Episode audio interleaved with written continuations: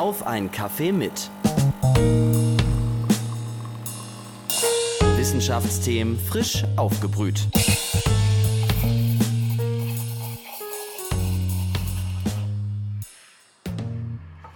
Hallo und willkommen zu einer neuen Folge auf einen Kaffee mit, dem Wissenschaftspodcast der Uni Leipzig. Mein Name ist Enja Unkert und ich studiere im Bachelor an der Uni Leipzig. In den kommenden Wochen nehme ich euch mit zu verschiedenen Kaffeegesprächen mit unseren Dozentinnen und Dozenten. Hier brühen wir wissenschaftliche Themen sozusagen frisch auf, von der Geisteswissenschaft bis zur Naturwissenschaft. Mein heutiger Gast ist Paul Lehmann. Er ist Juniorprofessor für Volkswirtschaftslehre und lehrt im Bereich der Institutionenökonomik im Master. Außerdem forscht er am Helmholtz-Zentrum für Umweltforschung in Leipzig. Schwerpunkte in seiner Forschung und Lehre sind unter anderem die Energiewende und wie Klimaschutz möglichst kostengünstig gelingen kann. Schön, dass Sie da sind, Herr Professor Lehmann. Danke für die Einladung. Wie trinken Sie denn Ihren Kaffee am liebsten? Ich trinke meinen Kaffee am liebsten mit Milch und am liebsten nicht zu viel, weil ich merke, dass man so im Alltag dann doch immer zu viel Kaffee trinkt und deswegen versuche ich es immer auf ein, zwei Tassen pro Tag zu reduzieren. Herr Professor Lehmann, viele denken, Wirtschaft und Umweltschutz vertragen sich nicht. Stimmt das denn? Also ich glaube nein. Ich glaube, wenn wir das langfristig denken wollen, müssen wir es zusammenbringen. Sonst werden wir weder unsere Welt erhalten können noch nachhaltig wirtschaften können. Und für viele Umweltprobleme ist es gerade die Herausforderung zu verstehen, welche ökonomischen Ursachen denen zugrunde liegen, um dann sinnvolle und gute Lösungen entwickeln zu können. Mhm. Umweltschutz und Wirtschaft sollten also vielleicht öfter zusammengedacht werden. Können denn die Studierenden im Master der Volkswirtschaftslehre auch etwas über Umweltschutz lernen? Genau, das ist einer der Schwerpunkte hier in Leipzig im Master äh, für Volkswirtschaftslehre, ähm, das ist der Bereich Nachhaltigkeit und Umwelt. Und dort ist, glaube ich, auch in Deutschland nicht so oft zu finden ein sehr stark ausgeprägter Schwerpunkt auf Umweltfragen, ähm, da auch dadurch bedingt, dass wir hier sehr gute Kooperationen haben mit anderen Forschungsinstitutionen in Leipzig, wie dem Helmholtz-Zentrum für Umweltforschung und dem Internationalen Biodiversitätsforschungszentrum.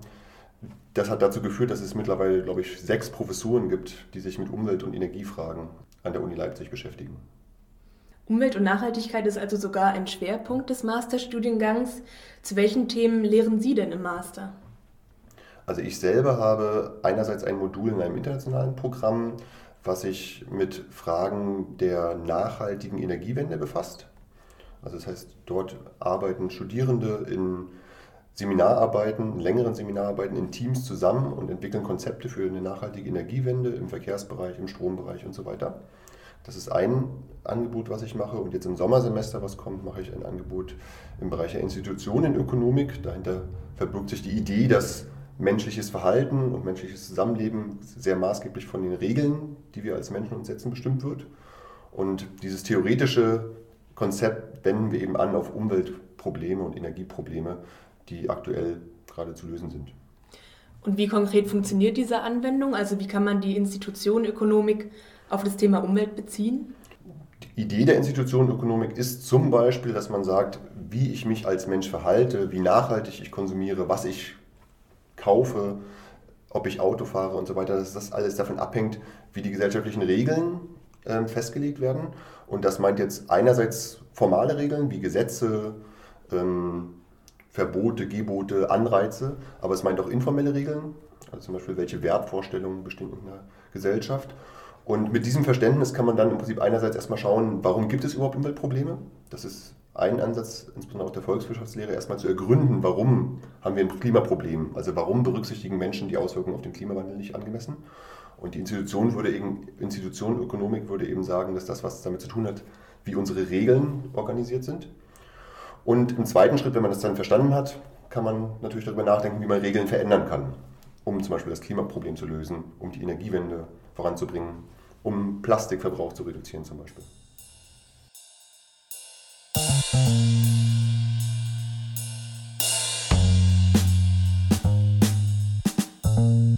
forschen ja sehr viel zur Energiewende und wie Deutschland auch zum Beispiel Treibhausgase einsparen kann.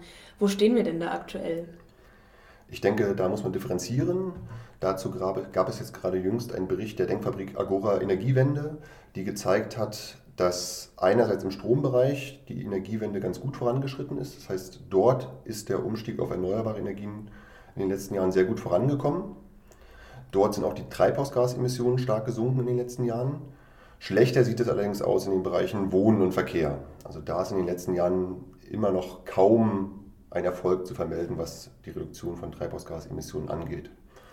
Und speziell im Bereich der Stromerzeugung, was auch so mein Forschungsgegenstand ist, muss man natürlich auch sagen, dass das erst einmal eine Momentaufnahme ist und was wir jetzt gerade beobachten, eigentlich eher so ein bisschen skeptisch stimmt, weil jetzt gerade zum Beispiel beim Ausbau der Windenergie eher ein Einbruch zu verzeichnen ist. Also ob dieser Fortschritt, den wir jetzt in den letzten Jahren beobachten konnten, auch so weitergeht in den nächsten Jahren, ist momentan eher fragwürdig. Okay, bei der Stromversorgung sind wir da also schon auf einem ganz guten Weg. Schlechter sieht es beim Wohnen und im Verkehr aus. Wie kann denn Deutschland noch klimafreundlicher werden? Also als Ökonom würde ich natürlich sagen, die erste und wichtigste Maßnahme ist erstmal, dass man ein Instrument findet, was dazu führt, dass Menschen die Kosten von CO2-Emissionen, die Kosten des Klimawandels bei ihren Entscheidungen berücksichtigen. Die Idee ist sozusagen, dass ich unterschiedlich emissionsintensive Produkte, Verhaltensweisen haben und die Menschen, würde ich als Ökonom sagen, brauchen natürlich einen Anreiz, auf die Maßnahmen zu wechseln, die am wenigsten umweltschädlich sind. Und da würden Ökonominnen und Ökonomen natürlich klassischerweise erstmal empfehlen, einen CO2-Preis zum Beispiel einzuführen. Was genau kann ich mir denn darunter vorstellen unter diesem CO2-Preis?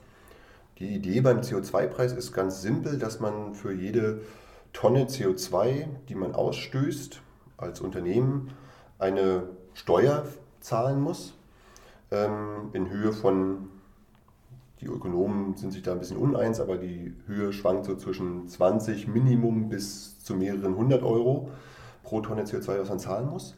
Und die Idee ist dann, dass dadurch natürlich insbesondere die Produktionsprozesse und die Produkte, die Güter und Dienstleistungen teurer werden, die besonders viel CO2 ausstoßen. Und das kommt dann irgendwann, das ist auch die Idee beim Verbraucher bei Ihnen und mir an. Und dann habe ich sozusagen einen stärkeren Anreiz, eher auf Lebensmittel, eher auf Autos zu, ähm, zu wechseln, die weniger CO2 verursachen. Das ist die Grundidee.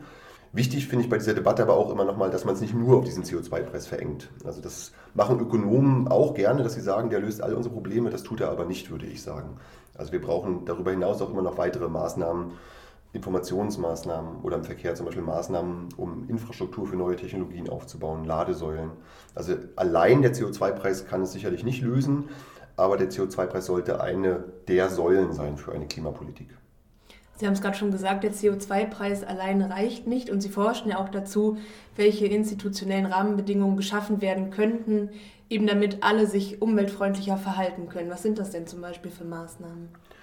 Also ich nehme vielleicht einfach mal ein ganz konkretes Beispiel. Wir haben jetzt gerade für ähm, Agora Verkehrswende eine Studie geschrieben ähm, zum Thema Verkehrswende und haben da verschiedene Ansatzpunkte identifiziert, wo Regulierung ansetzen sollte. Ein wesentlicher Ansatzpunkt ist sicherlich der, über einen CO2-Preis Anreize zu setzen, weniger Kraftstoffe zu verbrauchen oder auf CO2-freie Kraftstoffe zu wechseln.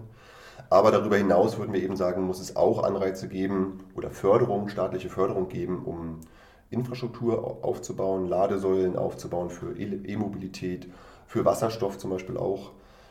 Im begrenzten Umfang kann es auch sinnvoll sein, Kaufprämien auszuschütten. Allerdings würde ich sagen, nicht so umfangreich, wie es jetzt gerade von der Politik vorgeschlagen würde. Darüber hinaus muss es aber natürlich auch Anreize geben, nicht bloß die Technologie zu wechseln, sondern insgesamt natürlich auf saubere Mobilitätsformen zu wechseln. Also nicht bloß vom Verbrenner zum E-Auto, sondern eben auch insgesamt zu sagen, weniger Individualverkehr, mehr öffentlicher Verkehr, weniger Straße, mehr Schiene. Auch dafür brauchen wir natürlich Anreize. Und das alles muss zusammengedacht werden und vor allen Dingen eingebettet werden, auch in einen politischen Rahmen, wo man der Politik wirklich glaubt, dass sie es ernst meint. Aber wenn wir jetzt mal annehmen, dass das zum Beispiel umgesetzt werden würde, gibt es ja immer noch das Problem, dass die Klimaerwärmung eben ein globales Thema ist. Sind denn die Bemühungen von nur einem Land, wie eben Deutschland zum Beispiel, dann sinnvoll? Also im Idealfall sollte es natürlich eine globale Lösung geben, das ist völlig, ähm, völlig klar. Das heißt aber im Umkehrschluss nicht, dass es sinnlos ist, sozusagen auf nationaler Ebene etwas zu tun. Also zum einen muss man festhalten, dass Deutschland ja keineswegs alleine ist. Das wird ja oft suggeriert, dass die Energiewende so ein Alleingang der Deutschen ist. Das stimmt so nicht. Also mittlerweile gibt es zum Beispiel CO2-Preise in vielen Ländern der Welt. Auch der Emissionshandel, der für Europa den CO2-Preis bestimmt, ist mittlerweile europaweit gedacht. Umfasst noch nicht alle Sektoren, aber ist ein europäisches Instrument. Das heißt, ähm, Deutschland ist da nicht allein und irgendwo muss man anfangen. Und vor diesem Hintergrund denke ich, ist es durchaus sinnvoll, sozusagen auch erstmal im kleinen Instrumente zu suchen. Gerade ähm, an dieser Stelle ist es zum Beispiel auch spannend, nochmal sozusagen über die Wirtschaftswissenschaften im klassischen Sinne hinauszudenken, zum Beispiel auch Politikwissenschaften mit reinzudenken, wenn man sagt, dass ähm, Initiativen einzelner Länder natürlich auch eine Ausstrahlungswirkung auf andere Länder haben. Also dass man so Vorreiterländer hat, die dann, wenn sie erfolgreich sind in ihrer Politik, natürlich ausstrahlen auf die politischen Entscheidungen in anderen Ländern. Also diese Pionierrolle ist auch eine ganz wichtige, die man so bei Alleingängen mitdenken muss. Nichtsdestotrotz muss man natürlich gleichzeitig immer mitdenken, was passiert, wenn jetzt Deutschland ein Instrument einführt, welche Auswirkungen hat das auf Nachbarländer, ähm, gibt es da möglicherweise auch konträre Effekte. Das ist eben auch was, wo zum Beispiel die Wirtschaftswissenschaften helfen können, einem so eine, solche Effekte zu verstehen. Weil Interaktionen zum Beispiel über Märkte erfolgen. Also wenn ich ein Gut in Deutschland teurer mache, dann weichen Menschen möglicherweise auf andere Güter aus, kaufen Produkte, die im Ausland produziert wurden, billiger produziert wurden. Das kann dort vielleicht mehr CO2-Emissionen verursachen. Das muss man natürlich mitdenken. Ist aber aus meiner Sicht eben kein pauschales Argument dagegen, auf nationaler Ebene auch was gegen den Klimawandel zu tun. Also generell kann es schon sehr sinnvoll sein, wenn ein Land oder auch die EU da zum Beispiel so eine Vorreiterrolle übernimmt. Die Wissenschaft hat da ja auch schon einige konkrete Ideen. Sie haben ja auch vorhin schon dieses Beispiel genannt, eben mit diesem Instrument, ähm, zum Beispiel CO2-Preis. Ähm, würden Sie denn sagen, die Politik orientiert sich auch an den Erkenntnissen der Wissenschaft? bedingt. Also wir beobachten ja, dass es durchaus politische Entwicklungen dahin gibt, einen CO2-Preis einzuführen. Diesen europäischen Emissionshandel gibt es ja schon seit 2005, also auf europäischer Ebene ist man da schon lange in dieser Richtung unterwegs. Auf nationaler Ebene soll jetzt auch ein CO2-Preis für Sektoren eingeführt werden, die nicht vom Emissionshandel erfasst sind, also insbesondere für den Verkehrssektor und den Wohnungsbereich oder den Wärmebereich. Insofern würde ich schon attestieren, dass die Politik da in die richtige Richtung geht. Ähm, woran es momentan noch hakt, ist natürlich das Ambitionsniveau. Also momentan sprechen wir ursprünglich sogar bloß über 10 Euro pro, äh, pro Tonne CO2, die bepreist werden sollen. Jetzt gibt es einen Kompromissvorschlag, der 25 Euro pro Tonne CO2 hat. Aber auch da sagt eigentlich die Wissenschaft, dass das noch nicht ausreichend ist, um genügend Anreize für einen Fahrtwechsel zu setzen.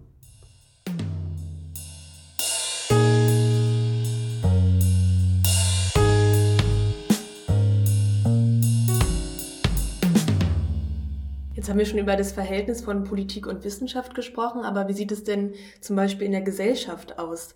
Ziehen da in Sachen Klimaschutz alle an einem Strang? Also das hat für mich so ein bisschen damit zu tun, wie viel der Einzelne tun kann und wie viel wir als Gesellschaft tun müssen. Also ich bin generell eher jemand, der sagt, die Verantwortung liegt schon erstmal bei uns als Gesellschaft, Rahmenbedingungen zu schaffen, dass es für mich als Individuum möglich ist, mich umweltverträglich zu halten, verhalten.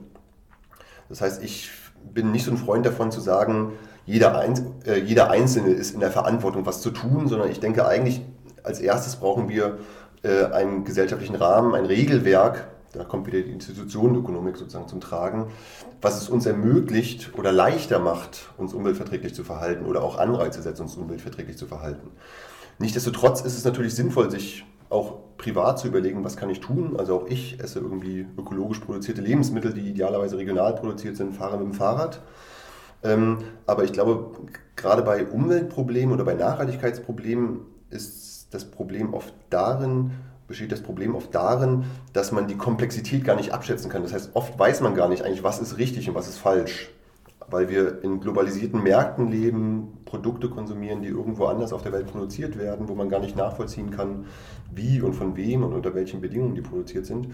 Und da ist, glaube ich, das Individuum überfordert, da immer die richtigen Entscheidungen zu treffen. Und da braucht es, glaube ich, notwendigerweise immer auch eine staatliche Rahmensetzung oder eine gesellschaftliche Rahmensetzung durch Regeln und Anreize. Damit wir also alle umweltfreundlicher handeln können, bräuchte es vielleicht schon mehr Rahmenbedingungen. Trotzdem gibt es ja auch gesellschaftliche Gruppen, die sich dafür einsetzen, zum Beispiel auch Fridays for Future. Waren Sie denn auch schon mal auf einer Fridays for Future Demonstration? Ja, wir waren schon mal auf einer Demonstration, sind sogar auch als Team, also meine Nachwuchsforschungsgruppe und ich als Team dahin gegangen, haben da teilgenommen. Ich denke auch, dass es eine großartige Bewegung ist. Also viele der Entwicklungen, die wir jetzt in den letzten Monaten beobachten können, dass es zum Beispiel einen CO2-Preis gibt jetzt, dass ein CO2-Preis politisch vermittelbar ist für Wohnen oder Verkehr, hat was mit Fridays for Future zu tun. Auch der europäische New Green Deal, der jetzt von Ursula von der Leyen vorgeschlagen wird, wäre, glaube ich, ohne die Fridays for Future Bewegung nicht möglich gewesen. Also insofern finde ich diese Bewegung sehr gut und sie hat sehr viel bewirkt, glaube ich, ähm, sehr viel politisches Umdenken anregen können. Ist das jetzt sozusagen Ihre persönliche Einschätzung oder schon Ihre wissenschaftliche? Einschätzung? Das ist jetzt meine persönliche Einschätzung. Okay, dann können Sie ja vielleicht noch mal sagen, wie ist Ihre Einschätzung zu der Bewegung aus wissenschaftlicher Perspektive? Na, ich glaube, an sich bedarf es natürlich immer solcher Bewegungen, wenn man gesellschaftlich was verändern möchte. Denn, also ich habe vorhin ja gesagt, ähm, Politik muss Rahmenbedingungen setzen, aber Politik ist natürlich immer Politik, die gewählt wurde. Und gewählt wird sie vom Volk, vom Bürger, von den Bürgerinnen. Und insofern muss es immer erstmal letztlich dann doch wieder ein Umdenken bei den Bürgerinnen und Bürgern geben, wenn sich Politik verändern soll. Und insofern kann ein Umschwenken auf politischer Ebene natürlich nur erfolgen, wenn es auch ein Umschwenken auf gesellschaftlicher Ebene gibt oder einen Bewusstseinswandel gibt.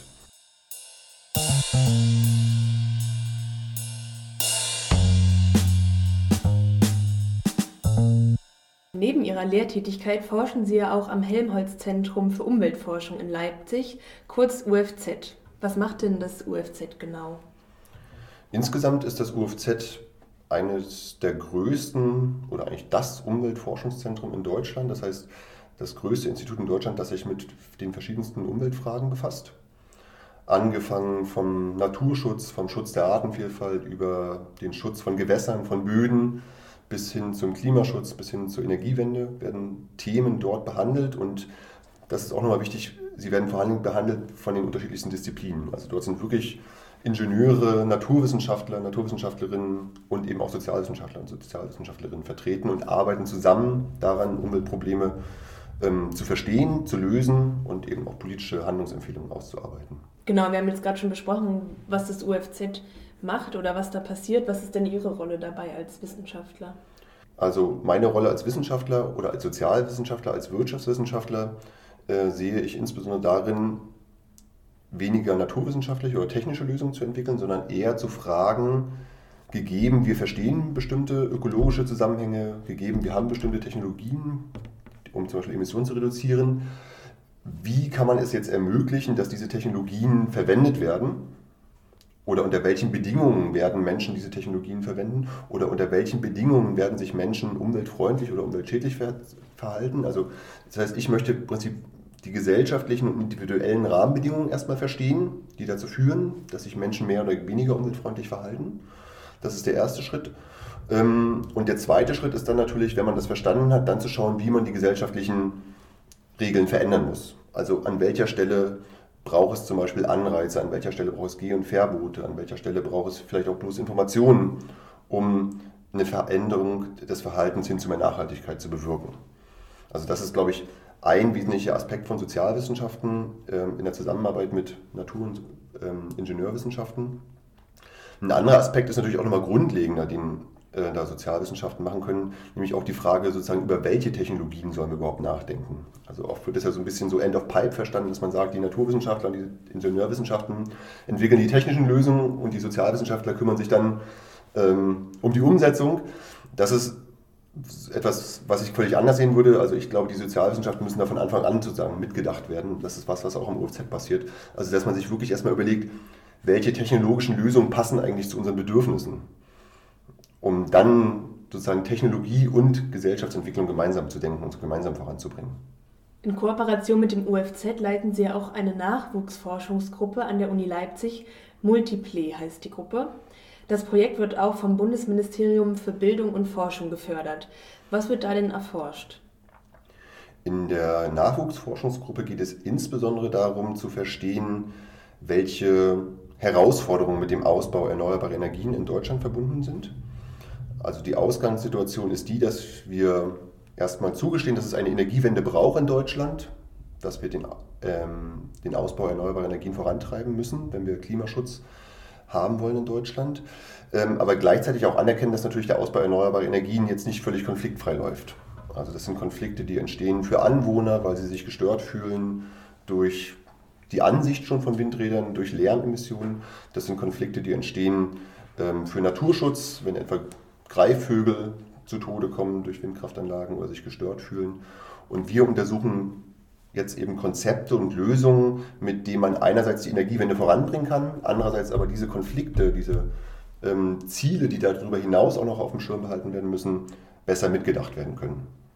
Mhm, es geht also um die Lösung von Konflikten in der Energiewende. Was sind denn da zum Beispiel ganz konkrete Fragestellungen, für die das Forschungsprojekt Antworten sucht? Mhm. Na, die grundlegendste Frage wäre erstmal, wo sollen wir überhaupt den Ausbau vorantreiben? Also wo sollen in Zukunft prioritär Windkraftanlagen gebaut werden? Also man könnte zunächst denken, am besten da, wo der Wind weht. Das würde dann bedeuten an der Küste im Norden.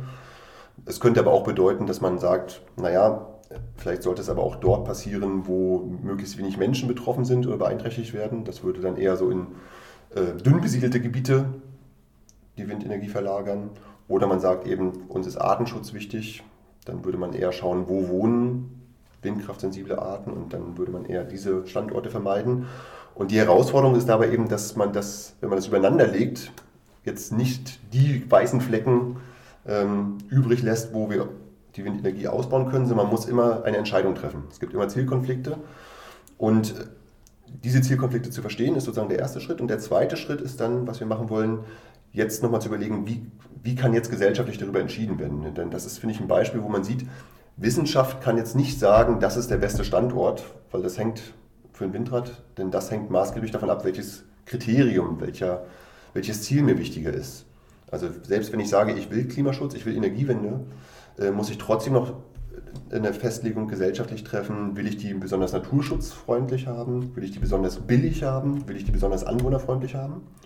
Und die, diese Zielkonflikte wollen wir aufzeigen, indem wir zum Beispiel Karten produzieren, wo man dann sieht, wenn euch das wichtig ist, baut da aus. Wenn euch das wichtig ist, baut dort aus. Ähm, indem wir auch diese Effekte quantifizieren. Und im zweiten Schritt müssen wir dann aber natürlich fragen, okay, wenn wir diese Zielkonflikte verstanden haben, wie kann man dann eigentlich ähm, die Energiewendepolitik weiterentwickeln, damit diese Konflikte möglichst minimiert werden? Also wer sollte Entscheidungen treffen? Der Bund oder die Länder? Wie kann man die Förderung von erneuerbaren Energien sinnvoll kombinieren mit Planungs- und Genehmigungsrecht auf der lokalen Ebene?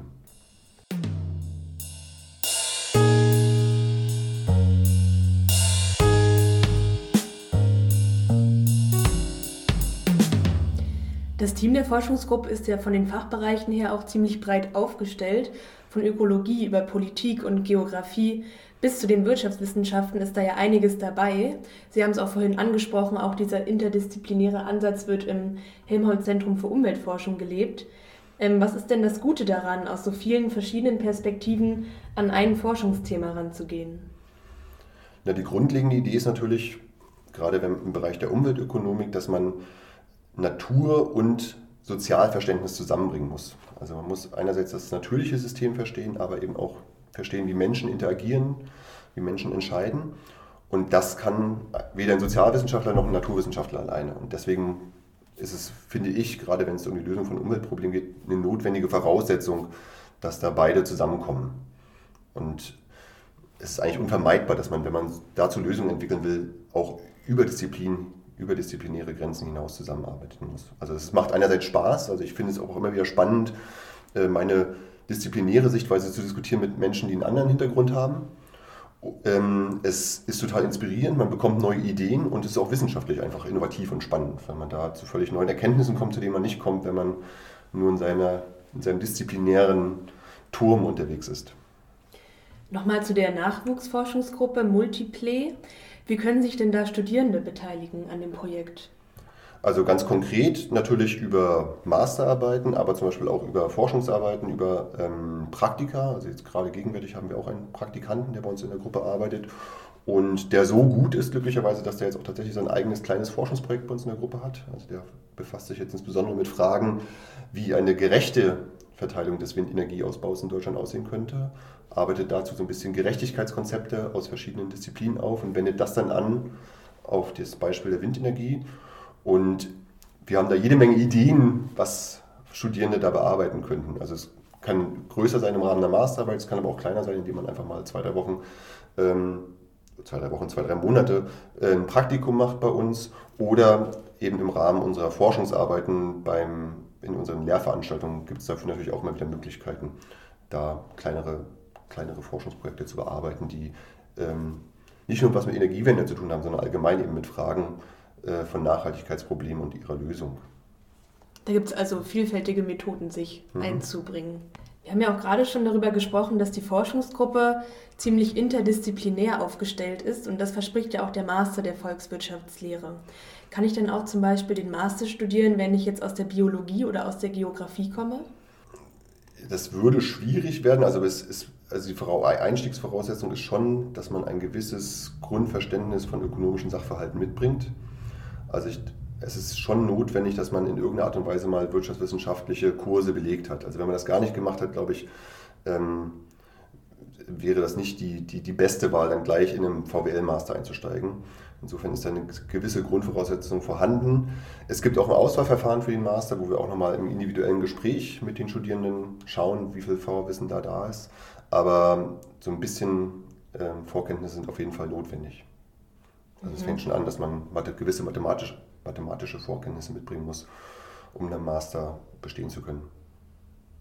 Okay, die meisten Masterstudierenden bringen da also schon das gewisse wirtschaftswissenschaftliche Vorwissen mit. Ähm, zum Schluss unseres Gesprächs habe ich noch ein kleines Gedankenexperiment für Sie. Wenn wir uns in zehn Jahren wieder treffen würden für eine neue Podcast-Folge, würden wir über die gleichen Fragen sprechen? Und wenn nicht, worüber würden wir denn vielleicht stattdessen sprechen? Also ich glaube, Umweltthemen werden auf jeden Fall weiter ein Thema bleiben. Umweltthemen sind leider ja auch nicht von heute auf morgen zu lösen. Also gerade das Klimaproblem ist ja eher ein Problem, wo es darum geht, dass, wo wir in, in Jahrzehnten, Jahrhunderten sogar denken müssen. Also insofern wäre das sicherlich weiter auf der Agenda. Es kommen aber natürlich jetzt auch neue Themen auf die Agenda. Zum Beispiel Plastik wird ja jetzt immer wichtiger Plastikverschmutzung, Mikroverschmutzung durch Plastikartikel. Also ich glaube, ich bin zuversichtlich im ironischen Sinne, dass da immer wieder neue Probleme auf uns zukommen, über die man diskutieren kann. Ähm, das Klimaproblem bleibt uns sicherlich erhalten und Umwelt insgesamt sowieso auch, weil da geht es ja wirklich immer um unsere Lebensgrundlagen. Also dass das ein wichtiges Thema bleibt, da bin ich eigentlich ziemlich sicher. Leider muss man sagen. Also in zehn Jahren haben wir dann nochmal ganz andere Probleme, über die wir uns dann unterhalten können. Bis dahin verabschiede ich mich jetzt aber erst einmal von Ihnen, Herr Professor Lehmann. Vielen Dank, dass Sie sich die Zeit für einen Kaffee mit mir genommen haben. Vielen Dank, Frau Unkert, für das Gespräch. So, liebe Hörerinnen und Hörer, auch euch sage ich Tschüss und bis bald. Ich hoffe, ihr schaltet auch zur nächsten Folge auf einen Kaffee mit wieder ein. Ein